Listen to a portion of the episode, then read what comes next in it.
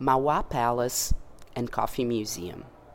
On the next corner is the oldest residential building still preserved in the city, thanks to Hard Rand, an important American coffee exporting company, which operated in this very house for over a hundred years. Then, still on the right, notice the imposing building of the former Santos Official Coffee Exchange Building, which since 1998 houses the Coffee Museum. This palace deserves everyone's attention in order to analyze the details and symbology contained in its architecture and ornaments on the outside. It was built in just two years and inaugurated on the centenary of the independence of Brazil.